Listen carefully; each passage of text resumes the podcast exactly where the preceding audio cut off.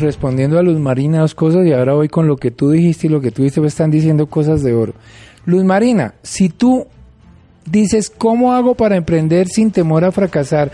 Si no emprendes eso que tienes ahí, ya ese miedo te lleva a un fracaso porque es un fracaso emocional.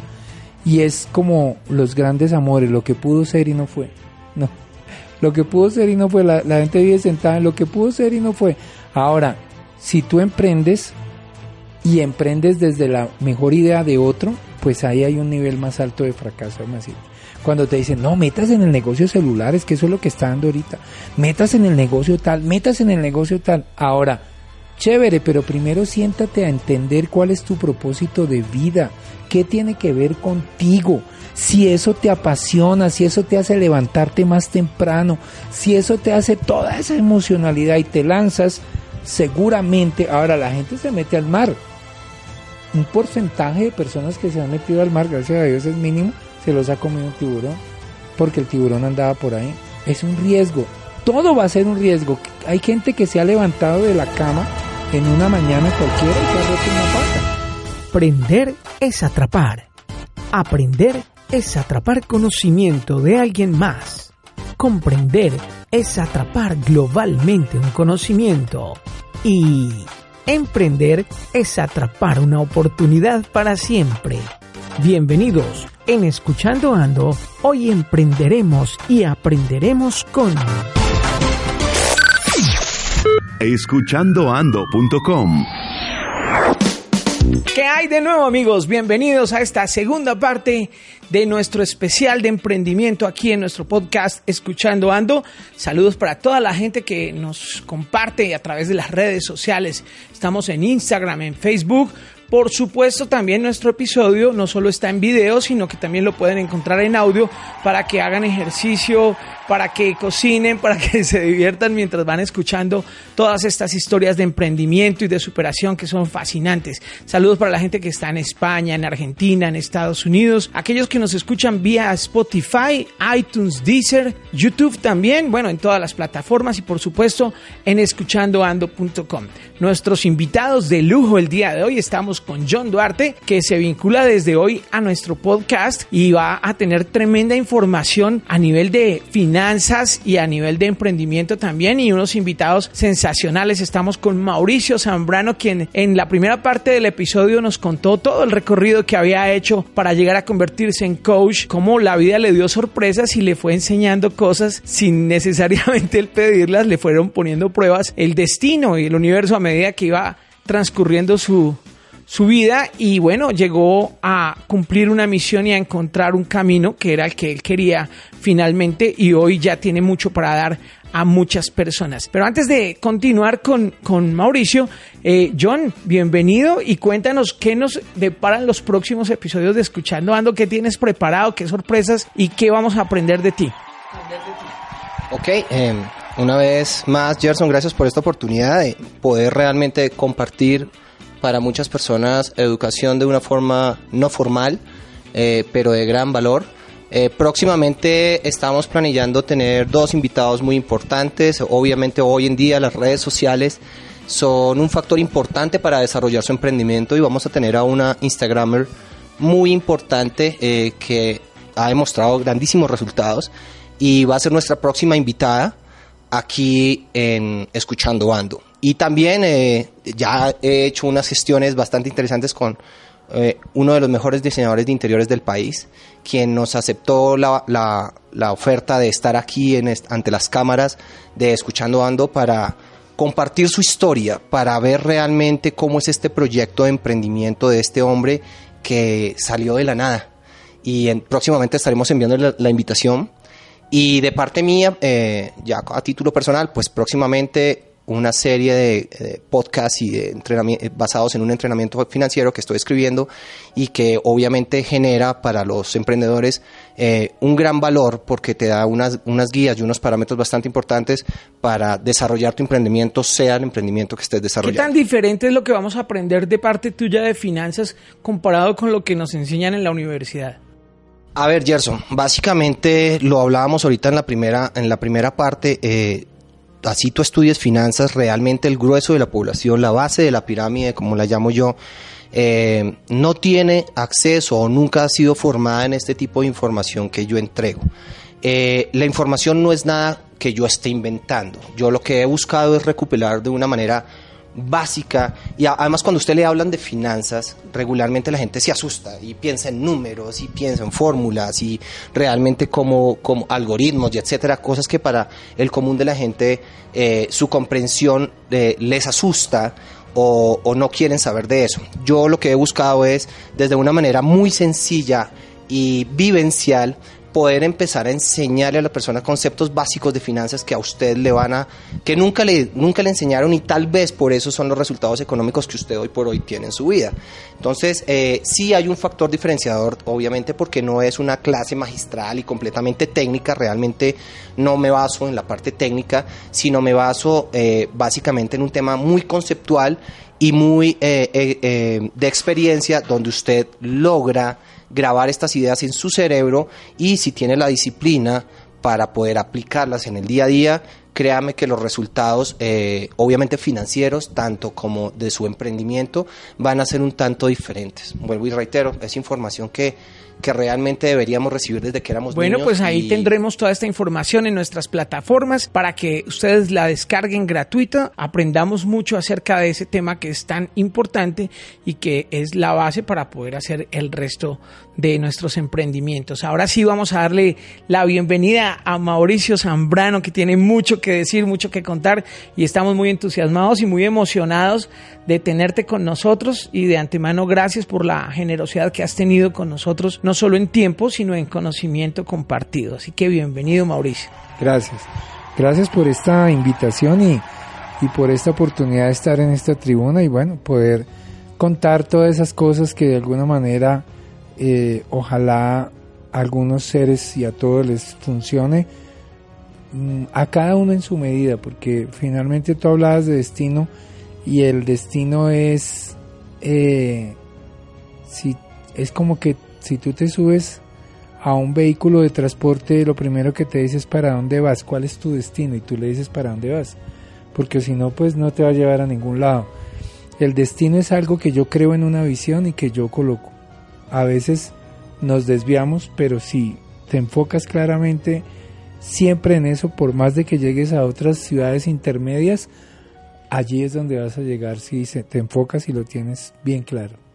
En la primera parte de nuestro episodio habíamos hablado de todo el recorrido que habías tenido y de personajes tan importantes como Napoleón Hill y como John Maswell, a quien tú recomiendas para emprender y para aprender a emprender. ¿Quiénes más que otros líderes conoces o se han eh, cruzado contigo en el camino, no solo físicamente? ¿A quién más le has aprendido? ¿Quiénes han sido tus, tus mentores? Sí, esta parte del, del mentor es muy importante y es muy... Yo siempre digo, si los médicos van donde los médicos, que muy poco les gusta ir al médico, pero los coaches vamos donde los coaches y los mentores vamos donde los mentores o tenemos mentores.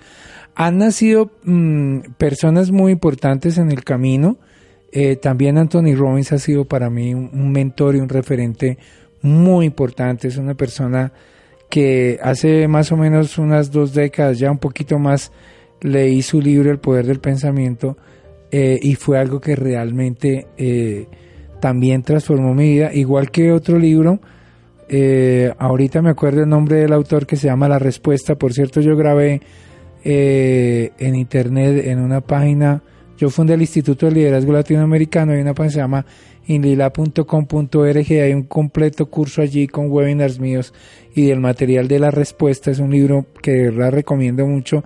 Y ahí encontré muchas cosas que poco a poco iba descubriendo que vienen de Napoleón Hill. Pues es que Napoleón Hill es como que eso, como la, la piedra angular de, de todo eso, porque él de o sea, una persona que se dedique 20 años a estudiar algo, a investigar algo real para producir un libro, pues wow, o sea, es Sí, es, tan fuerte que hay algún libro de él que dice, lo que van a ver de ahí en adelante, o sea, en los otros libros que salgan de emprendimiento aquí para adelante, no es sino lo mismo que van a leer en este, pero escrito de otra manera. Así de fuerte son las palabras. Y así ha venido todo. Entonces sí, todas esas, todas esas personas han venido ah, siendo eh, como que esos mentores, esos referentes para, para aprender y para tener la humildad de saber que no te las sabes todas, que siempre eh, para estar en el mar de las posibilidades requieres todos los días poner el kilometraje en cero, vaciar el vaso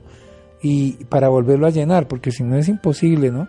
La gente pone el vaso medio lleno y dice, está medio lleno, está medio vacío. Finalmente somos interpretaciones e interpretamos de acuerdo a como pensamos. Entonces yo soy lo que pienso, lo que pensé. Esta noche cuando yo finalmente ponga la cabeza en mi almohada, habré sido el resultado de lo que estuve pensando todo el día. Si el, resumen es que fue un día pésimo, pues es porque pensé pésimo. Y si fue un día grande y exitoso y fui aporte e impacté muchas vidas, es porque realmente me enfoqué en eso y mis pensamientos estuvieron desde allí. Entonces, bueno, será un día grandioso. Ahí el vaso se vaciará y al otro día al despertarme tendré tantas áreas de oportunidad para volver a llenar ese vaso con lo que yo quiero. Bueno, a, algunos que les guste el alcohol dirá, uy, yo lo quiero llenar con whisky. Bueno, a lo que te sepa, pero que, que lo disfrutes finalmente. No importa lo que sea, pero que lo disfrutes.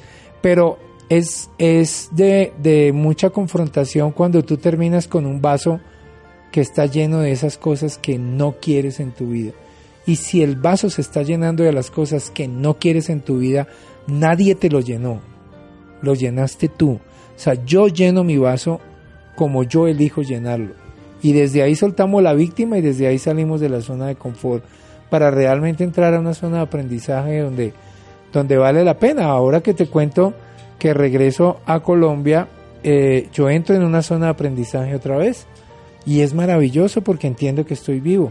Y es crear de cero algo, conocer gente, empezar a crear ese contexto que necesita el pez para moverse, crear mi agua y empezar a, hoy en día, y sé que hay mucha gente viéndome allí, que las he conocido en estos dos últimos años que he regresado a, a Colombia y ha sido maravilloso. Es gente que, que está sumando a mi vida, que yo estoy también sumando a la vida de ellos. Y es encontrar que si tengo ese propósito, pues todo lo que sea va a venir y va a venir grandioso y que solo tengo el día de hoy. No tengo nada más. Yo le digo, señores, como los cochinitos, como los cerditos, hoy, hoy, hoy. Ese es que la gente dice, no, es que en todos los libros dice eso, se volvió un cliché ya, hoy, hoy. Pero es que es la realidad. Solo tengo hoy, solo tengo un presente. Hoy estamos aquí sentados logrando esto gracias a un emprendimiento tuyo, gracias a que tuviste una idea y la pariste, ya no es más tuya, y no es fácil. y lo primero que yo le decía, ayer estábamos grabando, estaba grabando en TDX, de verdad un saludo para todos. Tuve 11, 10 compañeros más que grabamos, fue algo grandioso. Charlas TED. En Charlas TED. Eh, y yo les decía, después de que me pare y dé mi charla y de entregue mi idea, ya no será más mía. Ya no será más mía, es decir, no es mía. Entonces, si me paro desde lo material de que no quiero soltar el carro y la casa y la empresa y lo que tengo y, te vuelves preso de lo que tú mismo creaste. Y si queremos ser libres, pues vuela, vuela y sé libre. Y la vida te va a traer eso, la vida va a poner, va a quitar, va a ser, pero finalmente, ¿quién soy? Si tú te paras en decir, ¿quién soy realmente? No soy esa casa, no soy ese carro, no soy la marca de la nevera que tengo en la cocina, no soy eso. Alguien me decía que tenía la idea del día en que el dinero tuviera fecha de caducidad y solo lo pudiéramos utilizar hasta ese momento y de ahí necesariamente tuviera que pasar a otras personas. ¿ah? Eso es maravilloso. Mira que hoy, y, hay muchos seguidores que están hoy conmigo haciendo un equipo maravilloso y les doy muchas charlas y manejan el tema de la tecnología de las criptomonedas. Y es maravilloso, es un mundo muy grande que se está abriendo de muchas posibilidades para mucha gente pero tú ves que hay mucha gente ahí que gana mucho dinero de un momento a otro y ganan bastante dinero porque es algo nuevo, maravilloso, pero en poco tiempo ya no lo tienen o están peor de endeudados que el nivel de dinero que les está ingresando. Yo creo que John, que es un experto en finanzas, sabe más de eso. Pero realmente las finanzas también vienen desde el ser. Mis conversaciones con el dinero vienen desde mi ser. ¿Cómo me relaciono con el dinero? O sea, yo el otro día le escribí una carta al dinero y yo le pedía perdón y, hice las paces con el dinero. en ese momento de quiebra dije, oye, perdóname porque te estoy tirando toda la carga a ti. O sea, te estoy diciendo, no puedo hacer mis sueños, no puedo realizar mis cosas, no soy feliz si tú no estás presente. Y es al revés. Él se va a hacer presente en el momento en que yo aprenda a estar sin esa necesidad, a estar conmigo. Porque conmigo pues lo tengo todo y lo tengo todo porque soy esencia de un padre que mm, estoy en la creación dado que vengo de esa esencia de él y en la esencia de él pues está todo, solo que nos perdemos, me olvido.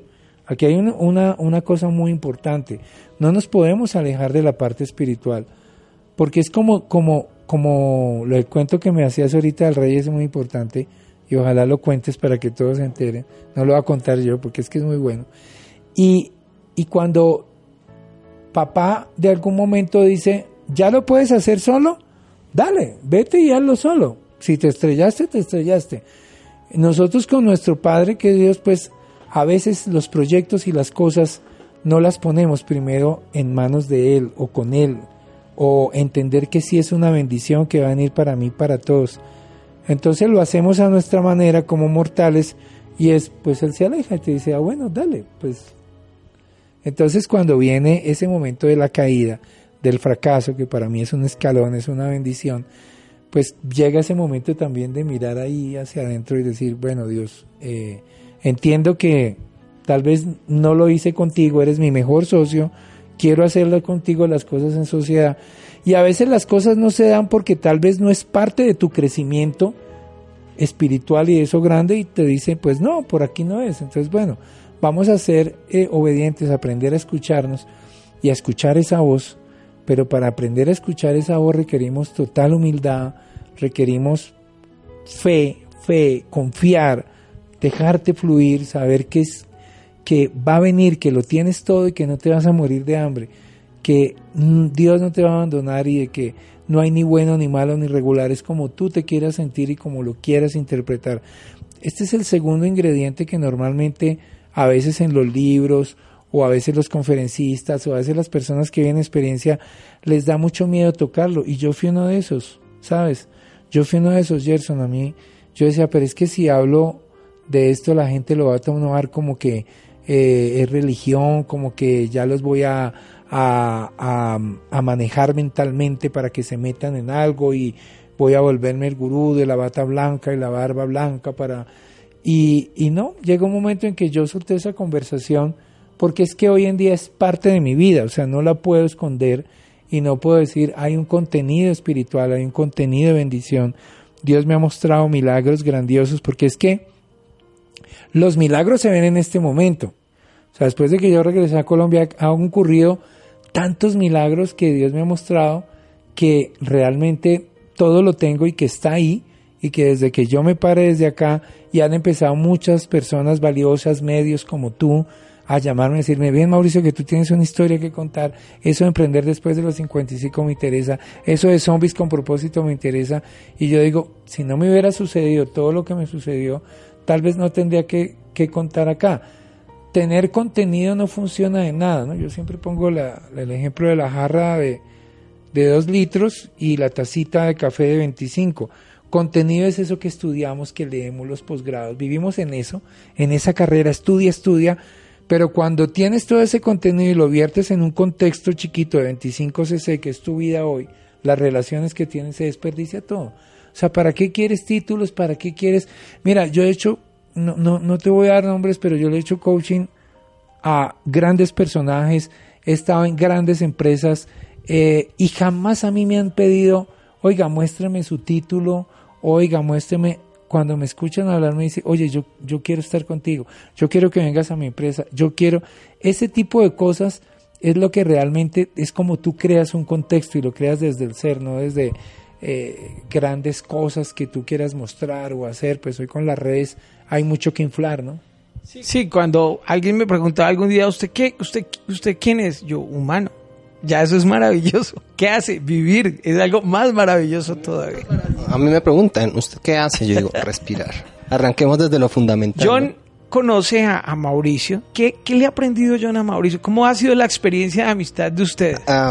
el tema nace eh, casualmente, yo me conozco con Mauricio eh, por un tema eh, de un conferencista y una gran figura pública que muchos conocerán acá y sobre todo en el tema de emprendimiento y marketing y neuromarketing que es Jorgen Klarik.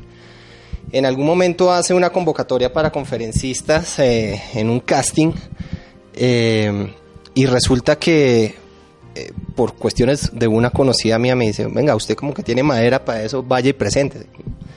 Y voy yo y me presento junto a cacaos como este señor que tengo aquí al lado, eh, en un casting con, no sé, cuántos, cuántos conferencistas se pudieron haber presentado por Bogotá, fue, fue un casting a nivel Latinoamérica y tengo entendido que en España también.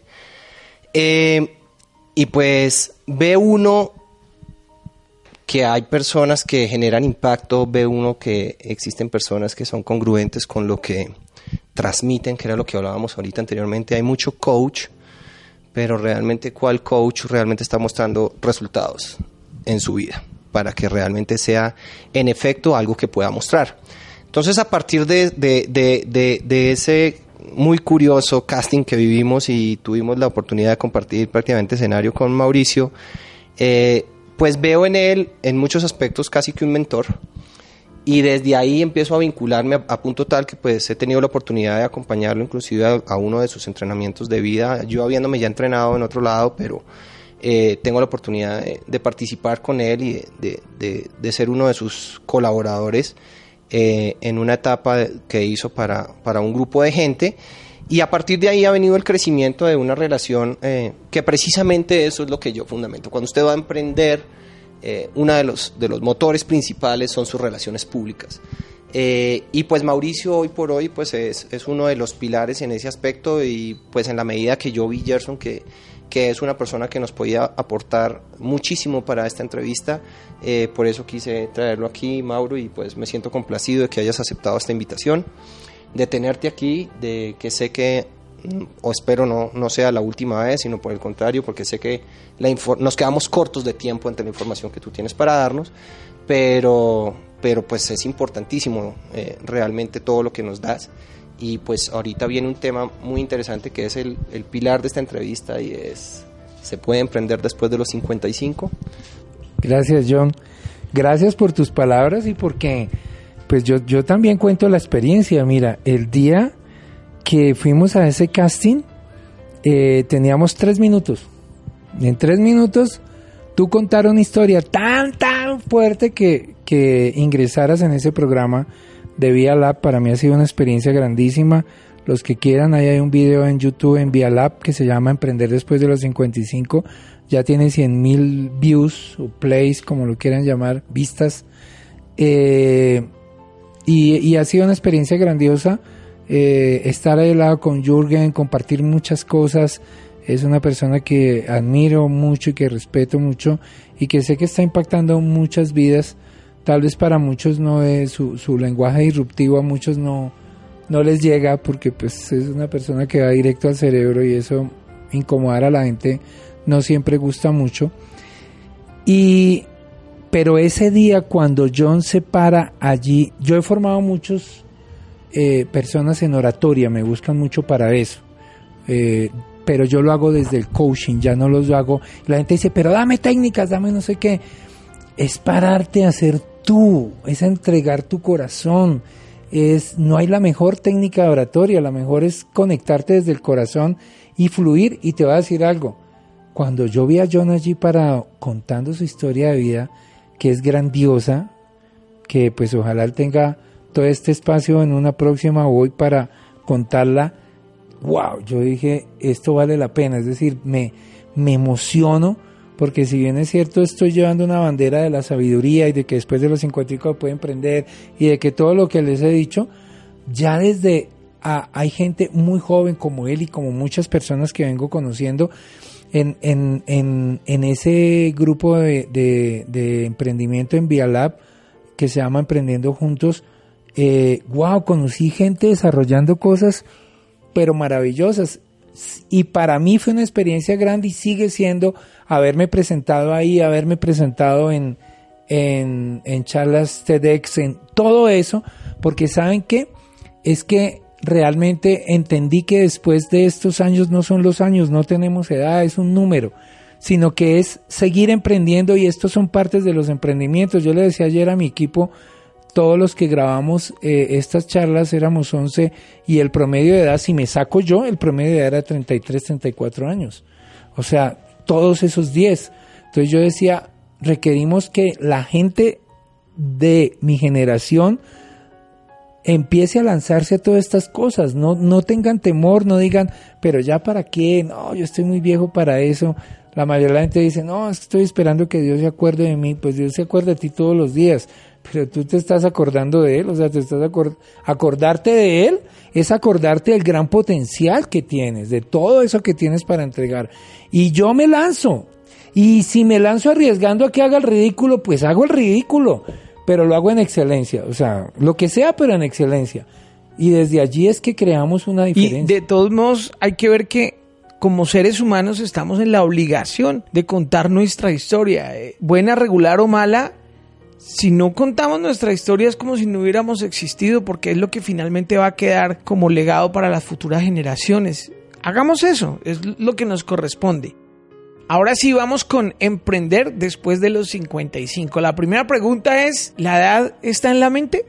Sí, está en la mente y en la partida de nacimiento.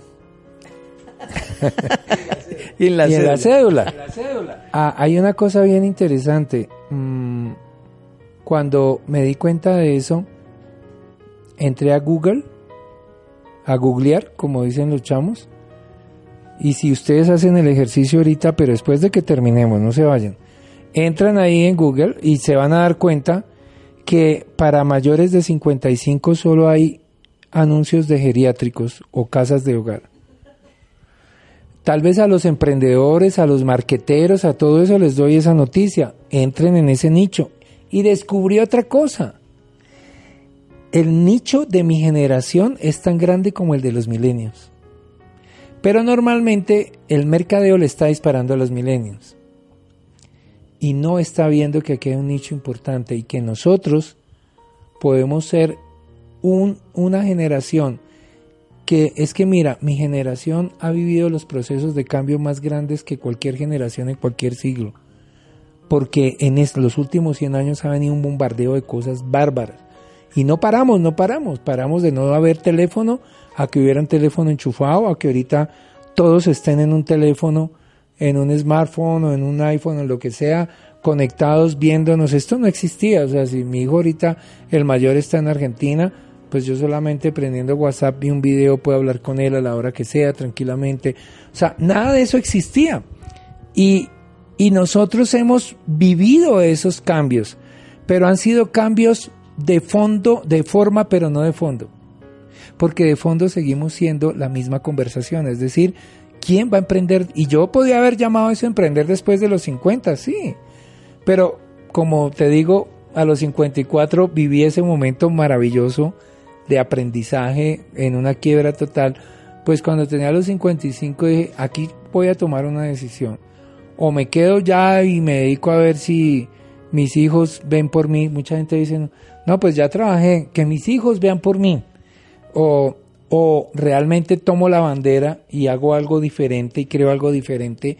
Y entonces creé Emprendiendo después de los 55 que ahora estoy escribiendo un libro en paralelo que se llama Zombies con propósito que fue la charla que di ayer en, en charlas uh, Tex y realmente entendí que la vida comienza esa ahora porque el promedio de vida, no sé si ya lo dije, subió ¿Qué, dije ayer? Benjamin Franklin hace cuatro siglos dijo, los seres humanos, ahí está en Google, están muriendo a los 25 y los están enterrando a los 75.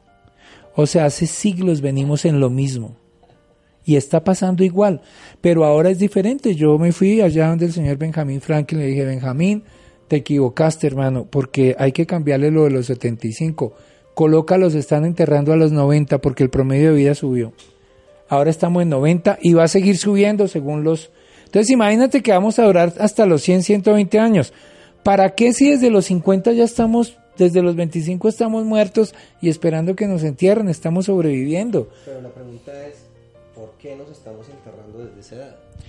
Nos estamos enterrando desde esa edad porque entramos en una zona de zombies, porque finalmente al volvernos un producto de trabajar, trabajar, trabajar, hacer, hacer para tener, para tener, porque el que más tenga es el que más vale, porque el que más corra la carrera es el que más vale.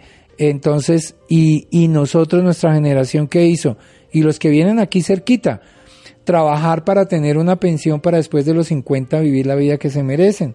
Y con la pensión, pues ya no trabajo más, ya no voy a ser más esclavo. Feliz Día del Trabajador. Hoy es primero de mayo.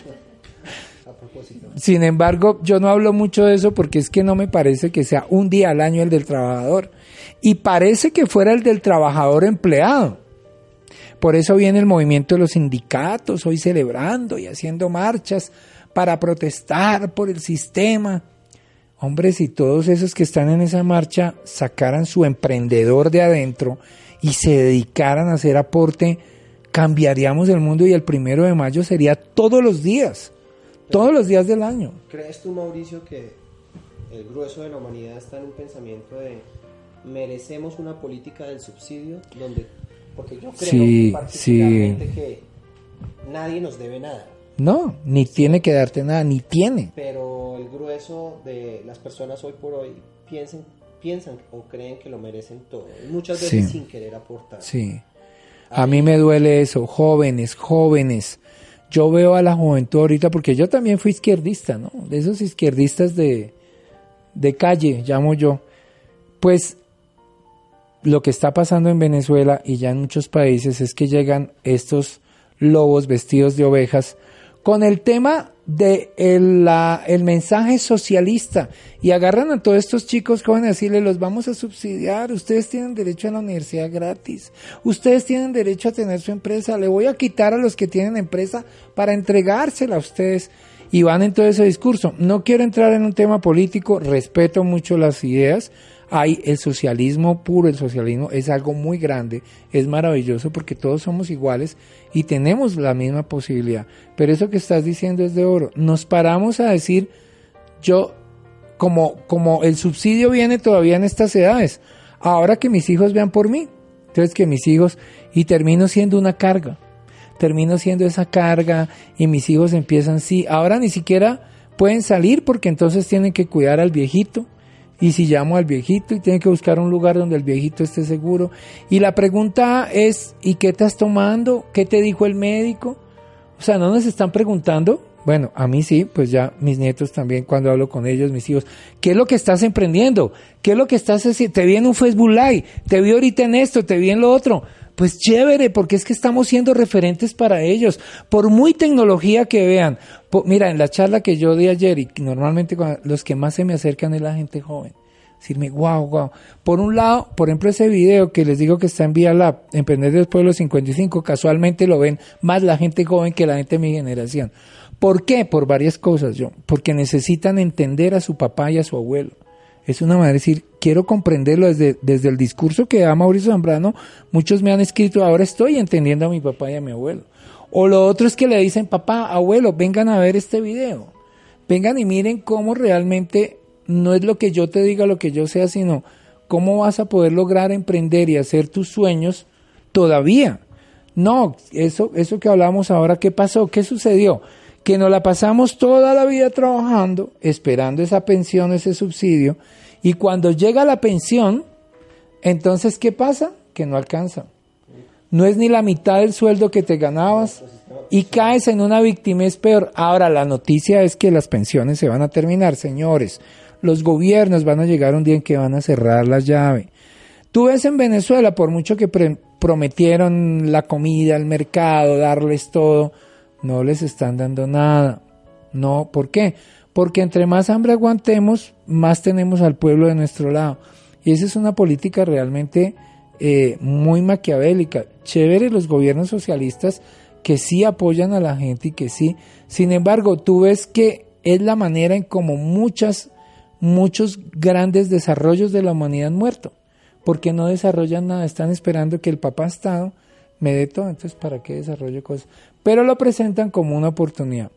No, la oportunidad la tengo yo conmigo, con realizarlo, con hacerlo, con moverme, con crear resultados. Y desde ahí fue que nació emprender después de los 55. Ustedes han tenido la oportunidad de ver a un deportista veterano compitiendo, ojalá contra jóvenes, es lo más hermoso que hay, lo más motivador en áreas como el boxeo, como el ciclismo, como el fútbol, el atletismo, o sea, es una cabeza impresionante como estos tipos veteranos se guardan, se cuidan, eh, esperan el momento ideal, piensan, es, ver el, la mente realmente aplicada en el deporte. No vayamos más lejos y, miremos un tema de un, de un, jugador muy actual, yo siempre eh, lo he dicho así, Cristiano Ronaldo, más que un excelente futbolista, porque lo es, pero es la mente que es este tipo, o sea, es un tipo que en este instante está rondando ya a los 34 años, que lo empiezan ya a sacar del mercado. ¿Y cuál es la disposición mental de este tipo? Alguna vez le estaban entregando el balón de oro y le preguntaban cuál fue su mejor gol. ¿Sí? Y eso define mucho la mentalidad del tipo, porque si tú comparas a este tipo con su hermano, que ves la fisionomía de su hermano, cómo es su hermano, te das cuenta de lo que es la mentalidad de un ser humano y cómo piensa un deportista tocando el tema que tú estás tocando. Y el tipo, el tipo respondía ella, mi mejor gol es el próximo, el que viene. Ya no estaba pensando en el pasado. Es como tú realmente permanentemente, tú te quejas porque estás gordo, te quejas porque estás enfermo, te quejas porque no tienes trabajo, pero realmente qué acción día a día estás empezando a tomar. Por ejemplo, aquí, Luz Marina Bernate, un saludo para ti que nos estás escribiendo y me pregunta, ¿cómo emprender sin temor a perder? Es que a ti nadie te puede garantizar que no vas a perder, vas a perder. Y desde perder tienes que aprender. Tú lo que puedes es minimizar el riesgo, que es una situación completamente diferente. Entonces es basado en la mentalidad, como tú lo dices, de todo este tipo de deportistas. Los deportistas son un personaje muy interesante porque tienen una capacidad de resiliencia impresionante, de superación impresionante, de logros, de, de recuperación. O sea, cuando tú sales de un partido de fútbol y lo estás perdiendo y estos equipos ya están enfocados en el siguiente paso, o sea, no te quedas lamentándote. Eso es algo muy valioso y definitivamente define cómo los, cómo los y define también porque mucho emprendimiento muere, Gerson. Mucho emprendimiento muere porque la persona, las personas van con esta emoción de que yo voy a lograr, de que yo voy a hacer, de que es mi propio tiempo, pero apenas se les presenta el primer obstáculo, eso parece un castillo de naipes. Y es una tristeza. Olá, bom dia. Eu sou Norma Barbado do Brasil. Convido a todos a escutar Escutando Ando. Escuta e empreende. Maná, criança orgânica. Los peces producidos en los novedosos sistemas de Maná, crianza orgánica, viven en agua purificada constantemente y son criados sin antibióticos ni hormonas, de manera segura, trazable y sostenible. Maná comercializa tu producción de peces, crustáceos y moluscos de consumo humano, así como vegetales orgánicos, y te acompaña en el proceso de principio a fin. La próxima vez que pidas pescado, que sea de Maná, crianza orgánica, y disfrútalo.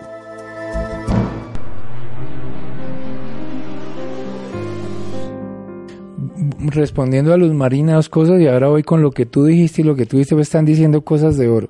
Luz Marina, si tú dices, ¿cómo hago para emprender sin temor a fracasar? Si no emprendes eso que tienes ahí, ya ese miedo te lleva a un fracaso porque es un fracaso emocional y es como los grandes amores, lo que pudo ser y no fue. No. Lo que pudo ser y no fue. La, gente vive sentada en lo que pudo ser y no fue. Ahora, si tú emprendes y emprendes desde la mejor idea de otro, pues ahí hay un nivel más alto de fracaso, Cuando te dicen, no, metas en el negocio celulares, que eso es lo que está dando ahorita.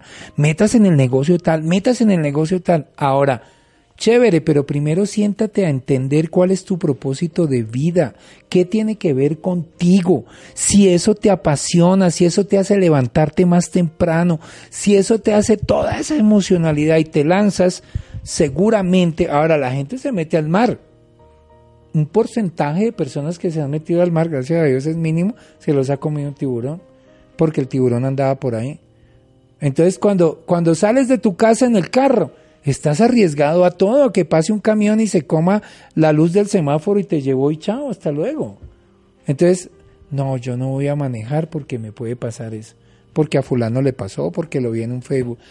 El que se casa, pues el que se casa, sí, la iglesia católica dice que sea para toda la vida, o las iglesias, es un riesgo. Todo va a ser un riesgo. Hay gente que se ha levantado de la cama en una mañana cualquiera y se ha roto una pata. Sí, tienes ese riesgo, pues no te levantes de la cama entonces. O sea, ¿cómo, cómo, por qué? Porque es que el automático acá en el subconsciente me está creando una cantidad de cosas que ya fueron fijadas desde pequeño. Entonces hay que trabajar. Mira, hemos hecho, yo hoy en día doy un taller de Insight, que pues eh, María Carrión es la creadora de Insight, es una mexicana maravillosa que amo y respeto mucho. Y ese, ese taller de Insight es un taller que hago con pocas personas y donde vamos al cableado neuronal directo. O sea, es un atajo. Vamos ahí a ese cableado y ahí desmontamos rápidamente con cinco herramientas las creencias y se montan las nuevas. Y la gente que practica las cinco herramientas inmediatamente cambia su vida. ¿Por qué? Porque la realidad que ustedes están viendo y que tú, Gerson, ves y que tú estás viendo, todos estamos viendo lo mismo, pero tú no estás viendo lo mismo, ni yo estoy viendo lo mismo, ni tú. Estoy interpretando lo que veo y eso hace que mi realidad se afecte. Entonces, si yo estoy viendo escasez todo el tiempo y estoy hablando en diminutivo todo el día y en negativo todo el día, pues mi realidad será escasez. Ahora, si yo, entonces, claro, la gente le dice, no sea loco cuando la gente habla de millones y habla de ser millonario y te dice, ay, deja de ser iluso. Pero yo te digo una cosa, dado el tema que tú dijiste, la cuántos emprendimientos que hoy en día son grandes empresas como McDonald's, como Kentucky Fried Chicken, como todo eso, fue realizada por hombres de mayores de 50 años. Y te puedo poner miles de historias, podemos aquí durar horas. Yo en mi biblioteca allá en Caracas, mi apartamento todavía está, todos los libros de las grandes organizaciones y marcas mundiales y el 60 o 70% fueron creadas por hombres después de los 50 y pico años que por fin se atrevieron a sumar todos sus fracasos, sus historias y todo, y pararse encima de eso para mirar al otro lado donde estaba el éxito, donde estaba esa idea y donde está, pero lanzarse, lanzarse eh, sin temor a equivocarse. Me equivoqué, me equivoqué. Next, siguiente. ¿Qué es lo próximo que viene? Porque lo vas a encontrar, lo vas a encontrar. No, incluso hay casos en que son generaciones las que se tienen que equivocar. O sea, vivo mi vida completa para equivocarme, para ver si mi hijo o mi nieto algún día no se equivoca y logra. Pero es que ahí es donde tú tienes que tener cuidado no, no, no quedar en un tema de frustración, porque lo que tú dices es muy cierto. Muchas veces esperamos que el éxito se vea reflejado en nosotros mismos para nosotros darle a nuestros hijos y tú no sabes realmente cuál es el plan al final de todo esto, pero es muy probable que tú simplemente seas la catapulta de tu siguiente generación y tienes que darte cuenta y valorarte por eso. Y lo van a hacer y se van a, catapultar no desde tus fracasos, sino desde tu valentía. O sea, por eso te digo, mis nietos y mis hijos me están viendo. ¿Y qué están viendo? Un hombre que se acobardó y se encerró y se encerró en su fracaso, a ver cómo y pobrecito lo vamos a ayudar o están viendo, wow, o sea, este se lanza y se lanza en cada loquera y se sube en cada montaña rusa, entonces como que ese es el ADN nuevo que estamos creando. O sea, estamos rompiendo un ADN diferente de atrás para crear uno nuevo y claro que sí se puede, como se dicen, cuando, cuando, cuando el hijo sale más bonito que el papá, entonces dice, está mejorando el ADN, ¿no? Bueno, no me interesa que salgan más bonitos físicamente, me interesa que vengan a desarrollar grandes cosas y que siga esa multiplicación. ¿Para qué? Para hacer aporte a muchas vidas. Para el día que yo entendí eso fue que realmente salí de la sobrevivencia y que empezó todo esto.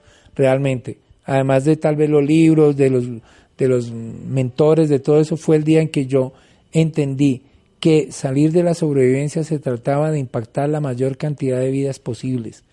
Y desde ahí es que todo esto ha venido. Y de ahí viene emprender después de los 55 porque tú te puedes parar y tienes la posibilidad, acaban de estar sentados en todo lo que estás tú haciendo y han estado sentados y en todo lo que está en sus grandes aportes trayendo John muchos invitados. Chévere que muchos de esos estén en una media eh, total y no excluyendo a la gente de mi generación, no porque ustedes los excluyan, sino porque la gente de mi generación se está excluyendo y se está llevando la sabiduría. Y se, ¿Por qué? Por pena, porque, uy, mostrar un fracaso, es que lucir bien. es que en las redes sociales, ¿quién dice, eh, el que diga, hoy estoy mal, deprimido, fracasé, me estrellé, me siento como una pi, eh, entonces la gente va a decir, ay, qué raro, ay, este está, lo, ay, porque lo que mostramos es selfie, selfie, bonito, bonito, feliz, feliz, feliz, feliz. Y vivimos en una fantasía irreal porque las fantasías son buenas. O sea, para que tú crees una mente maravillosa y crees todo eso que estás soñando, se necesita fantasear. Porque es que Walt Disney, ¿qué fue lo que hizo y cuál es el legado que nos dejó? El de fantasía. Total. Debe ser hasta interesante reunir a un grupo de fracasados. Es que es donde, desde donde más se aprende es desde ahí. Un congreso de Es desde donde más se fracasados. aprende. Wow. para, para emprender un Sí, claro. proyecto, imagínese usted el hambre que Claro deben que sí, tener. desde donde más aprenderías. Y donde, Ay, sí, sí, sí. Eh, Donald Trump cuenta una de esas cosas en un libro. Dice que antes de ser presidente, que escribió ese libro, decía, mucha gente me hace fila porque él es el multimillonario. Hay gente que tiene ideas y le trae las ideas porque él tiene el capital. Entonces hacen una fila como tipo casting, ¿no? Eh, La fila y salen los los que van haciendo como el que la selección, los que y lo primero que le preguntan a la gente de la fila es ¿Usted ha fracasado? No, no, no, yo traigo una buena idea. Chao, vaya, fracase y cuando venga, entonces, porque aquí no vamos a hacer conejillo de indias. Cuando usted venga y haya fracasado mínimo tres veces, es que nos sirve. tiene bagaje. Claro, ¿qué tal si pensamos en eso? Como, oiga, de, de 10, 9 le van a decir que no. Pues yo voy por esos 9, ¿dónde están? Díganme que no rápido para llegar al que sí es. Muy bien. Ibas a comentar algo con respecto a lo que hablábamos de los deportistas veteranos y la manera en la que trabajan. Sí, precisamente una de las cosas importantes que tienen los ganadores, porque los ganadores crean un gen, pero ese gen está en tu subconsciente, está en todos. Y realmente yo le digo a la gente qué es lo que quiere, qué es lo que realmente quiere el que va a los Olímpicos. O sea, el que va a los Olímpicos tiene que hacer un proceso, ¿cierto? No va a los Olímpicos por, porque alguien lo señaló con el de, uy, tú para los Olímpicos. ¿Cómo se gana para ir a los Olímpicos? entrenando y tienes que hacer un proceso primero de una liga de una ciudad, después tienes que ir a unos Juegos Nacionales de lo que sea y si clasificas en ese vas a los Olímpicos. Pero ¿cuál es la visión realmente de alguien que quiere ir a los Olímpicos? ¿Qué dirían ustedes que es la visión importante? ¿Cuál es la visión que tiene alguien que quiere ir a los Olímpicos? Superar récords. superar récord, pero la mayoría quiere ir por la medalla de oro. O sea, la mayoría piensa que ir a los Olímpicos es ganarse la medalla de oro y subirse al podio.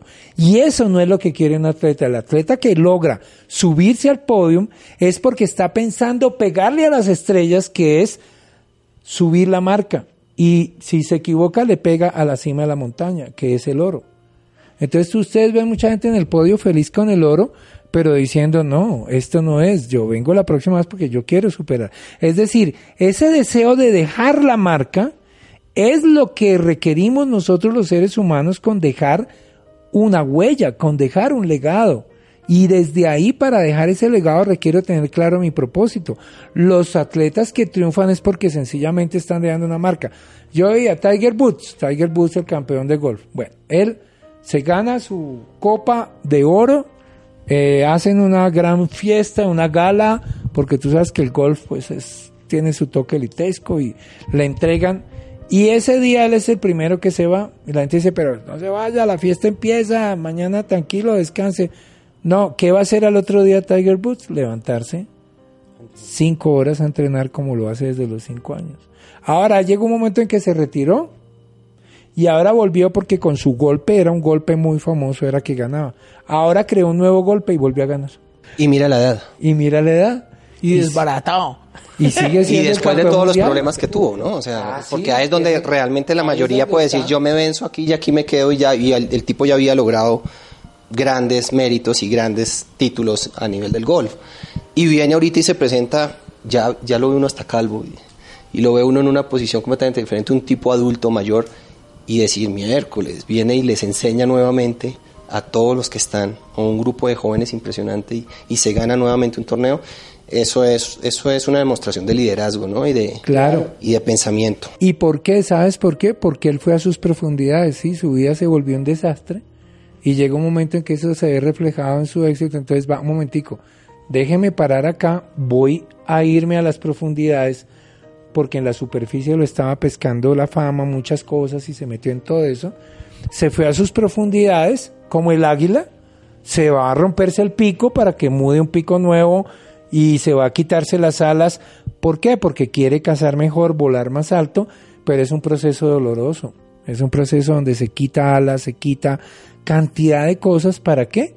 Para volver y ahora ser más efectivo. No más exitoso, más efectivo, porque era el tema de gerencia para la vida. Aprende a gerenciar tu vida y todo lo demás vendrá por añadidura, nos lo dice la Biblia.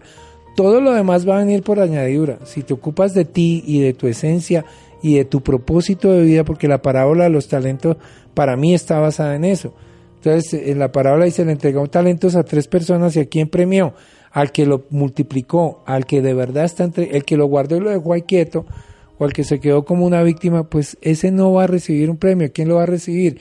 El que se arriesgó, el que lo multiplicó. Porque ese que lo multiplicó lo pudo haber perdido todo, pero tal vez el de la la pudo haberle dicho, igual te voy a premiar a ti porque te arriesgaste, como la respuesta para los Marina.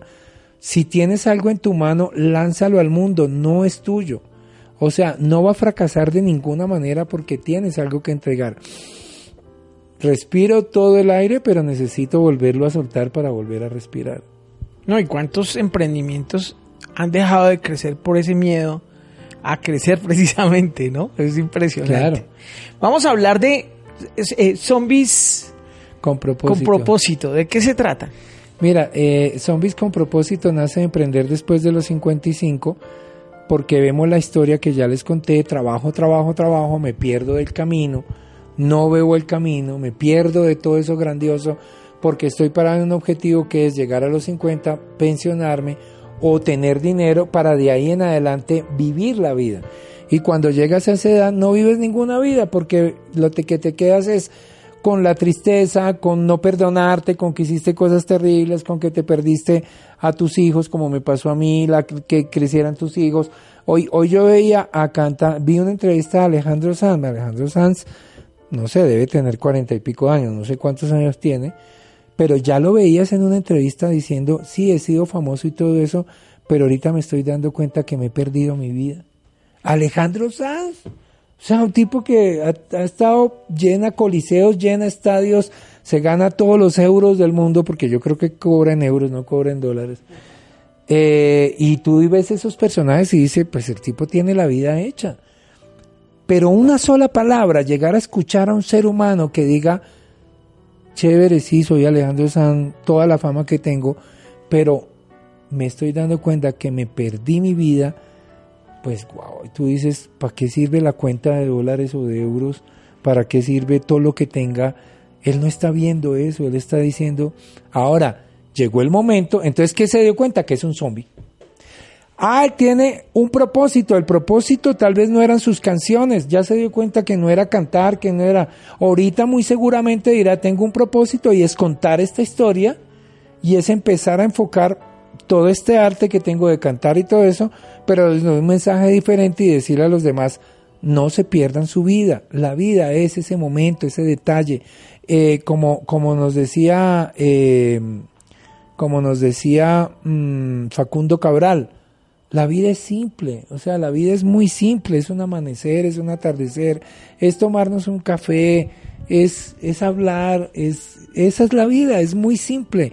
La hacemos complicada y la volvemos, y entre más tenga viajes y entre más tenga cantidad de cosas, cuando yo iba al mundo corporativo era pues guau, ¿no? Era, tengo unos cargos importantes, fui presidente y vicepresidente de compañías y era guau, pero había momentos en que por ejemplo, un día como hoy, primero de mayo, yo andaba en un avión de una ciudad a otra. Porque en ciertas multinacionales que estuve, los viajes eran un domingo o un día festivo, para no perder tiempo del trabajo, para estar mañana a primera hora con todo el equipo. Y... Había momentos en que me despertaba en la cama de un hotel y duraba esos 20 segundos entendiendo en dónde estaba. Y la gente decía, uy, pero Mauricio, tú viajas, están en aviones, por lado Qué rico. Qué rico. Pero te vas perdiendo la vida. ¿Por qué? Porque estás como zombie. Tú ves los zombies al mejor estilo de Tyrell, de Michael Jackson, lo que quieras. Arrastra. Y crees que es que solo lo ves en videos. No, míralo en la calle, párate y ves gente. Y ahora ni siquiera Porque antes de repente los zombies andaban así como en esos videos, pero ahora andamos es así, con el celular pegado. Tú ves a la gente caminando en la calle con el celular pegado, no hay un saludo, no hay una mirada. Los ves en cualquier espacio público, en cualquier espacio, en un restaurante, lo que sea, todos estamos ahí, supuestamente comunicándonos. Ya en los almuerzos es chistoso. Puede haber una mesa de 10 personas y el de la esquina allá está hablando con el de acá, pero por el celular. Y le está diciendo, tú ves a la que tienes al lado como anda de mal maquillada. Y jajaja. Y esas son las conversaciones que tenemos. Ese es el futuro que nos espera. Por eso los grandes eh, eh, reinados, imperios como el romano, como los egipcios, cayeron por cosas de esas. Hemos desarrollado grandes tecnologías, deberíamos ser los reyes del universo. Claro que lo somos, pero no lo sabemos, lo entendemos de otra manera. Y tarde o temprano va a terminar todo robotizado. Goedemorgen, goedemiddag, goedenavond. Wij zijn op escuchandoando.com. U vindt ons op iTunes, Spotify, Deezer of uw favoriete platform. Geniet ervan.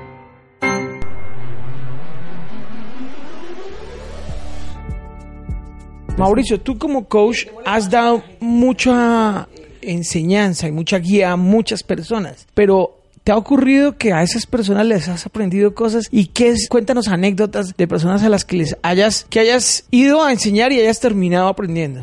Mira, eh, todo esto que yo vengo haciendo nace realmente de cuando doy charlas, una conferencia, un taller, es lo mismo de respirar. O sea, cuando tú haces esto es para poder tomar. Es decir, es mentira que solo damos. Vuelvo y te repito, la mejor forma de recibir es dando. Entonces, cuando yo todo esto y alguien se para y habla en, en taller y participa, o los que están escribiendo por allí cuando hago Facebook Live, es cuando más aprendo. Y ese aprendizaje es el que sigo transmitiendo. Mira, a mis talleres va una chica llamada Tania, Tania, saludos, no sé si está por ahí, tiene una hija que se llama Sofi, que tiene como seis años y la lleva. Esa niña se siente en las primeras sillas y es la que más participa. Y hace los resúmenes de lo que yo digo y se lee toda la cantidad y me escribe. Mauricio, recomiéndame un libro. Tú no sabes todo lo que yo aprendo de esa niña de seis años. Entonces es mentira que no lo sabemos todos, mentira que muchas veces cuando yo salgo a dar una charla, estoy invitado, salgo en blanco. O sea, salgo a ser lo que ese público requiere escuchar en ese momento y a entender que yo soy un medio y que va a venir esa iluminación, que va a venir esas palabras que requieren esos ser escuchar y saber que no son mías, no soy el dueño de nada. Soy un transmisor sencillamente, soy y, y por eso sale nace zombies con propósito, porque mi idea es sacar a muchos zombies de esa parte de zombies y que se coloquen el antídoto. Ayer lancé mi antídoto y pues voy a hacer mucha campaña con eso. ¿Sabes cuál es el antídoto? Mira, yo lo tomé de un lado. Los, los costarricenses, eh, cuando se saludan, se dicen pura vida. Pura vida, pura vida, pura vida. Y ese es el saludo. Tú no escuchas que aunque tú le digas a un costarricense, ¿cómo estás? Y te diga, ay, qué calor. Aquí en Bogotá se hace sol malo. Si hace frío, peor. Si llueve malo. Si no llueve malo. Entonces, ay no, mucho calor, tú saludas a un costarricense, hola, ¿cómo estás? Y que te dice, pura vida, pura vida. Ellos lo tomaron, los costarricenses no saben, si me está escuchando algún costarricense, tal vez no sepan de dónde sale pura vida. Pura vida sale de un gran comediante mexicano que se llamaba Clavillazo, Antonio Espino, mucho antes de Cantinflas, y él saludaba pura vida, y eso lo tomaron los costarricenses. Entonces yo creo un hashtag con eso, pero no es pura vida, es puro propósito. Para salir de zombie, el antídoto que te tomas se llama puro propósito y sales de zombie. Entonces, de ahora en adelante, yo siempre he saludado, bienvenido al mejor día de tu vida, pero ahora ya se va a llamar Hola, muy buenos días, puro propósito. Y cada vez que se vean, salúdense. Puro propósito, porque si nos enfocamos en el propósito, salimos de este nivel de zombies. Y si nos convertimos en zombies con propósito, soltaremos la piel del zombie, nos volveremos unos caminantes con propósito y eso va a contagiarse, porque es que el zombie muerde. O sea, el zombie transmite. No, no creas que te hace zombie solo. Te hace zombie. Eh, ustedes ya han visto videos. Eso está rodando hace un tiempo. Está rodando. Y eso viene de Napoleón Hill. Pero ahora se volvió una moda. Eh, observa con las cinco personas que tú andas. Tú eres el resultado de esas cinco personas. Claro, si esos cinco son zombies, cualquiera te va a morder y termina zombie. Porque así es como se transmite el nivel, no, voy a inventármelo de zombilidad. y te vuelves zombie. ¿Sabes qué es lo peor del, de, ¿sabes qué es lo peor del mal del zombie? ¿Saben qué es lo aterrador? Que no te das cuenta. Son como el cáncer silencioso. Tú no sabes que tu cuerpo está ahí, pero tu mente lo está produciendo. Entonces, el zombie está producido por mi mente y no me doy cuenta.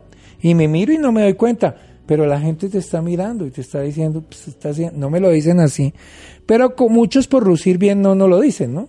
No no lo dicen. El feedback es algo eh, delicado porque el feedback asusta a la gente. Por eso preferimos para que no me rechacen, a pesar de que estoy diciendo, este Gerson sí, pero uy, Gerson, chévere, no, tú eres un bacán. Y realmente, ¿por, ¿por qué? Porque no nos la cultura no nos dice, oye, ¿sabes qué? La cultura funciona cuando tú eres honesto con los demás y les dices las cosas, pero para ser honesto con alguien requiero serlo conmigo. Si yo soy honesto conmigo, muy seguramente la honestidad va a estar presente. ¿Qué parámetros o, que, que las personas puedan entrar en conciencia para primero identificarse como un zombie y segundo para dejar de serlo? O sea, ¿cuál dirías tú son los pasos iniciales para una persona que a sus 50, en una etapa de los 50, 55 años, pueda decir, mire, analícese así, así, así, y tal vez en ese autoanálisis usted va a encontrar que usted está en una condición. Sí, por ejemplo, con las creencias, ¿no? Por ejemplo, en Colombia una creencia muy fuerte, y ahí te vas a dar cuenta que si eres zombie o no, es cuando dices, de eso tan bueno no dan tanto. De eso tan bueno no dan tanto. Normalmente estamos en eso, ¿no? Se te presenta la gran oportunidad y tú, cuando no hay confianza en ti, realmente no va a suceder nada. Y ese es uno de los síntomas. Cuando empiezan los no puedo. No, no puedo. Uy, no, eso es muy difícil. ¿Qué le pasa al emprendedor? El emprendedor vive etapas. La primera etapa es, tengo una idea, pero no tengo plata. Entonces, cuando tenga la plata y aparezca, lo haré. Entonces, ahí está el primer no puedo. Entonces, la, ahora, ¿para qué? Y tú le preguntas, ¿para qué, ¿para qué requieres dinero? Ah, bueno, porque es que eh, requiero tener una oficina, requiero los escritorios, las computadoras, requiero... Mira, lo puedes hacer por internet sin pagar oficina ni nada. Te puedes ir a un coworking donde te vale un monto definido, estás con miles de personas y esos cientos de personas que están en el coworking pueden ser tus clientes, porque entre todos se van intercambiando sus, sus, sus emprendimientos. Entonces, cuando empiezo con el no me lo merezco, el no me lo merezco no es visible. Entonces, haces algo, emprendes algo, te está yendo bien, pero llega un momento en que te saboteas. Te saboteas y se cae todo. Y es que te das cuenta que en la base de datos venía un no me lo merezco. Lo que yo siempre les digo, por ejemplo, el rico de la familia es el más señalado, ¿no? Hay un rico en las familias. O sea, en el promedio latino hay el rico, ¿no? Y ese rico todos le disparan. Le disparan por dinero, le disparan porque me solucione la vida, me dispara porque... Y cuando el rico de la familia no apoya o se cansa de apoyar porque él hizo un proceso para ser el rico de la familia, entonces la familia empieza a señalarlo y a decir, ve, es un egoísta y lo van sacando, lo van execrando de la familia. Ahora, cuando ese rico siente el temor y siente todo eso que no está pasando y que está fuera de, entonces fracasa, se sabotea para volver al círculo de la familia. Es el, es el que se ganó la lotería y en seis meses ya no la tiene y vuelve al barrio donde vivía. ¿Por qué? Porque se siente excluido, se siente sacado de... Entonces, requerimos estar muy alerta en los síntomas, John. Es, tu pregunta es muy poderosa porque, como vimos en automático, no me doy cuenta. La idea es, oiga, hay días que te levantas y tú dices, hoy no tengo ganas de hacer nada. ¡Pum! Que se prenda la alarma. Zombie, zombie, zombie. Porque tampoco es de que tengo que hacer algo, tengo para... No, tú eliges, pero así sea, pasar hoy con tu familia o quedarte en la cama, como muchos de ustedes deben estar allá muy sabrosos y eligieron quedarse en la cama, pero pues disfrútate la cama, o sea, relájate, descansa, que sea un día de descanso, que sea hoy el día de descanso, pero no te pares a decir, ay, rico estar aquí en la cama, pero mañana toca madrugar otra vez a trabajar. Ese es un síntoma de zombie. Si tú dices, toca madrugar mañana a trabajar, pues estás en un trabajo que no te gusta, que no te apasiona, no estás disfrutando hoy tu cama o tu casa o el restaurante donde vas a ir con tu familia, sino que estás pensando ya en que mañana otra vez a madrugar. Imagínate, es una bendición que caiga un día festivo entre semana. Uy, qué chévere, porque es más cortica la semana, no sé qué. Yo puedo hacer cortica la semana si quiere. O sea, yo, yo puedo hacerlo todo, disfrutarlo. Y si yo hoy quiero levantarme más temprano, es porque ese algo me apasiona. En este momento yo estoy en la escuela de Bob Proctor y, vemos una serie de videos y trabajamos en un, proyecto muy grande que hay que después les contaré y se llama eh, Tu derecho a ser rico y empieza a las 5 de la mañana. A las 5 estamos levantados, pegados en esa sala, viendo el video de Proctor que viene Napoleón Gil y entrenándonos. alguien, yo tengo un amigo, un gran amigo, que que siempre me dice, pero Mauricio, yo, o sea, me lo dice de esta manera, ¿no? Yo te admiro mucho porque tú sigues haciendo talleres, leyendo libros, yendo esas cosas cuando tú no tienes necesidad de eso, ¿no? Creo que me está diciendo otra cosa, pero en realidad es que yo requiero cada día aprender más y si tengo, porque es abrirte posibilidades. Cuando tú dices ya no más, ese es otro síntoma de zombie. No, ya no más, ya yo lo sé. No, yo no voy a eso porque no, no, no pues te está cerrando posibilidades y ese es un síntoma de zombie, porque nos cerramos posibilidades finalmente. Eh, también, cuando viene el tema del pasado que tú hablabas ahorita, cuando yo vivo en el pasado, cuando la gente dice, ay, perdono, pero no olvido, pues eso no es perdonar, perdonar realmente es vaciar el vaso, poner la pizarra en blanco para que escribas en letras doradas el hoy que tú quieres, que tú mereces. Entonces cuando viene el perdón, cuando viene todo ese trabajo de recablear mi cerebro, perdonar, respirar cada vez que voy a hablar algo, porque normalmente somos buenos para juzgar, para señalar, señalamos uno para allá y no vemos que estamos señalando tres para acá. Entonces, si yo aprendo a respirar, si yo aprendo a tomar las cosas desde una conciencia totalmente enfocada en un propósito de vida, en lo que yo, entonces voy a empezar a salir de zombie y seguramente no seré más un zombie. Pero cuando yo caigo en, la zona, el zombie está en la zona de confort. El zombie está en lo que ya creó, ya fue exitoso así, no lo sabe hacer de ninguna otra manera y se queda así. ¿Por qué desapareció Kodak? Por eso. Kodak desapareció porque terminó siendo un zombie después de ser un gran descubridor de la cámara fotográfica, que los rollos, que wow, eso era algo maravilloso, que el flash incorporado en la cámara, que todo eso. Y los chinos fueron a Kodak primero, antes de lanzar la, cámara en el celular, fueron y le dijeron a, a Kodak, mira, tenemos esto, aplíquelo y va a ser algo grande. Pues no. Ahora, nosotros vivimos periodos de zombie. Mira, tú puedes decir que Mark Zuckerberg es el, creador de este canal donde estamos, ¿es un zombie? Pues no, no, pues ¿qué va a ser un zombie si el tipo... Pero hubo un día en que tuvo una somnolencia de zombie. Un día el zombie le pegó y le costó como 20 millones de dólares. ¿Sabes qué día?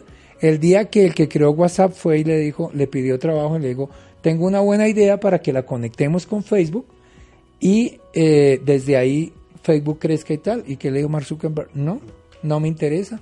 Ahí le salió el zombie.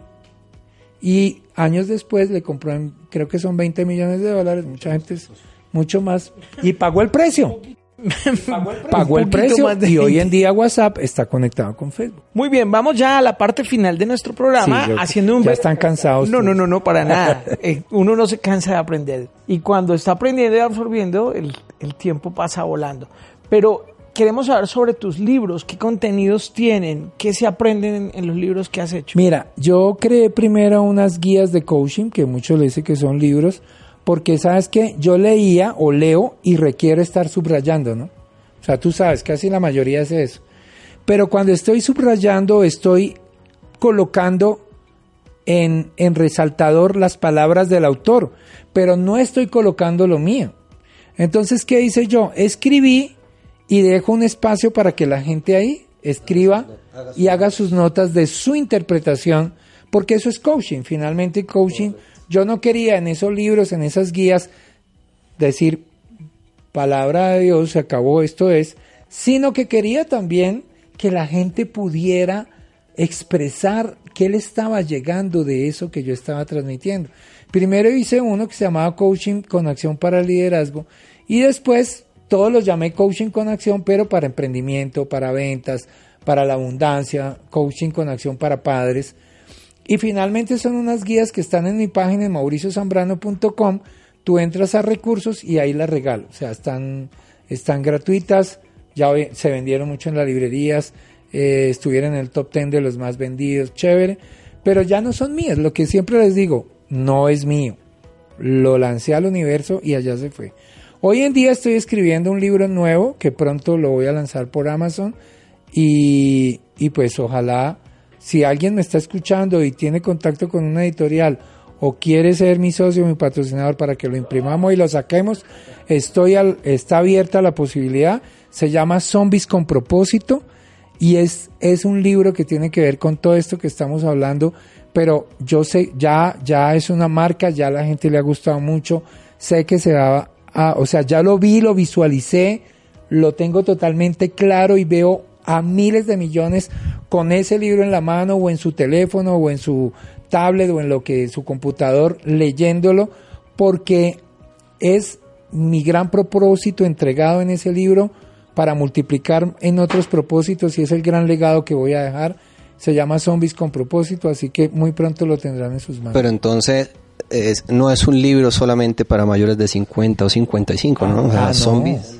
encuentras- Zombies para, de hecho, ayer te digo, después de la charla que di de Zombies con propósito, que es como la primera oficial que la doy, la di ahí en charlas TEDx, pues la gente joven se me acercaba y me decía, wow, me dejaste impactado, ¿cómo hago para conseguir más? ¿Cómo hago? Entonces ya, ya viene el libro, porque en ese libro no solamente contaré algo de mi historia, sino que voy a entregar todos esos pasos para lograr el propósito en realidad, no lo que la gente ha hablado de propósito, lo que la gente cree de propósito. Mira, la gente cree que propósito solo es el 31 de enero con la copa de champaña y las uvas y a decir, este año nuevo, sí, en enero empieza el gimnasio. La, la Universidad de Scranton en Pensilvania, eh, en el año 2017 hizo un estudio, está ahí en, en internet y arrojó como resultado que solo el 8% de las personas que hacen un compromiso de este tipo el 31 de diciembre lo cumplen, solo el 8. Es decir, el otro 92 ya el 3 de enero después de la resaca se le ha olvidado qué fue lo que dijo. Eso no es propósito, propósito es algo que viene dentro de ti, que está ahí adentro porque está y requieres quitar capas y capas como para llegar al diamante, pero para llegar al diamante hay que romper, hay que meter calor, hay que cantidad de cosas y después que encuentro el diamante, que es lo que pasó en mi vida, hay que quitarle toda esa tierra, tallarlo, pulirlo para que brille. Ahora, ¿cómo se pule un diamante? Con otros diamantes, porque si no se raya. ¿Cómo nos pulimos los seres humanos? Con otros seres humanos. Y tiene que ser seres humanos que a veces me disparen el... Llegan seres a tu vida que tú dices, no, porque este ser está en mi vida. Porque es para que te pulas y que brilles más. Bienvenido. ¿Qué estás atrayendo? Finalmente tú eres el resultado de tus conversaciones. Y esos cinco que tienes alrededor son resultados de la conversación que tienes. ¿Te le mides, John, entonces a, a ser socio? Pues creo que todos estamos en este día Bienvenidos. Ah, sí, a hacer, a hacer Sí, estos quiero- retos maravillosos. Quiero eh, sacar y, y imprimir ese libro muy rápido. Y los que quieran ser socios, pues bienvenidos para que hagan el aporte y lo imprimamos rápido. Así haremos, haremos todo el análisis financiero. Muy bien, Mauricio, pues muchas gracias por acompañarnos. Ha sido una tarde sensacional y sé que eh, todo este conocimiento va a impactar positivamente en personas que están en todo el planeta. Gracias por estar en Escuchando Muchas Ando. gracias. Gracias por la invitación. Eh, toda la gente que nos, inclusive los que me siguen y están acá, entren en escuchando Ando. Sé que tiene podcasts maravillosos. Es una, una propuesta, fíjate, eso es un propósito de vida que lo has entregado, que estás rodando y que estás beneficiando, entregando ese propósito a muchas vidas y que muchas vidas por este camino van a encontrar su propósito y nos vamos multiplicando. Eso es liderazgo. Eso es liderazgo. Liderazgo es cuando yo me multiplico en el liderazgo de otros seres para que se multipliquen en el liderazgo de otros seres y se pierda de vista. No tú, esa semilla que lanzaste. Ahí estamos maravillados con tantas estrellas, tú una de ellas. Muchas gracias por estar en nuestro podcast. John Duarte, gracias por acompañarnos. A ti, Gerson, eh, gracias por esta maravillosa invitación y por invitarme a ser partícipe de algo tan bello que estás creando y que estoy seguro va a llegar muchísimo más lejos de lo que ya tienes en este instante. Ya, ya estás ahí de volante de creación. Sí, ya, vamos, toca entrenar muchísimo, pero eh, muy orgulloso de, de, ser partícipe de esto. Vamos a volvernos unos duros en finanzas contigo. Muchas gracias y pues obviamente estamos dispuestos a entregar información lo que más podamos desde la experiencia que hemos vivido en finanzas, claro que sí. Muy bien, entonces es todo por hoy. Muchas gracias por acompañarnos. Recuerden compartir el episodio con sus seres queridos, amigos y no tan amigos. Muchas gracias. Gracias a todos. Gracias que aquí detrás estaba César, María Alejandra y Camila Tuto. que allá detrás de cámaras, Camila que se fue, estaban apoyándonos porque siempre, siempre ten en cuenta que siempre detrás de todo esto hay más seres humanos. Y siempre que te encuentres con un ser humano, míralo a los ojos, porque no es ese cuerpo, no es esa boca, no es esa piel, no es ese cabello. Ahí adentro hay un propósito, ahí adentro hay un diamante y es algo maravilloso para aprender a mirar detrás de. Gracias. Llegaste hasta el final. Entonces te gustó. Ahora puedes decir, escuchando ando. Comparte este episodio y descarga más en escuchandoando.com o en tu plataforma favorita. Hasta la próxima. El anterior episodio fue una presentación de Maná, crianza orgánica. Los peces producidos en los novedosos sistemas de Maná, crianza orgánica, viven en agua purificada constantemente y son criados sin antibióticos ni hormonas, de manera segura, trazable y sostenible. Maná comercializa tu producción de peces, crustáceos y moluscos de consumo humano, así como vegetales orgánicos, y te acompaña en el proceso de principio a fin. La próxima vez que pidas pescado, que sea de Maná, crianza orgánica, y disfrútalo. Y ahora que ya has disfrutado de las buenas nuevas, no te quedes con esto para ti solo. Suscríbete a nuestro canal escuchandoando.com. Es gratis y comparte con la mayor cantidad de personas en el mundo esta información positiva, esta experiencia inspiradora. Recuerda que estamos en todas las plataformas digitales. No seas egoísta. Comparte, comparte. comparte.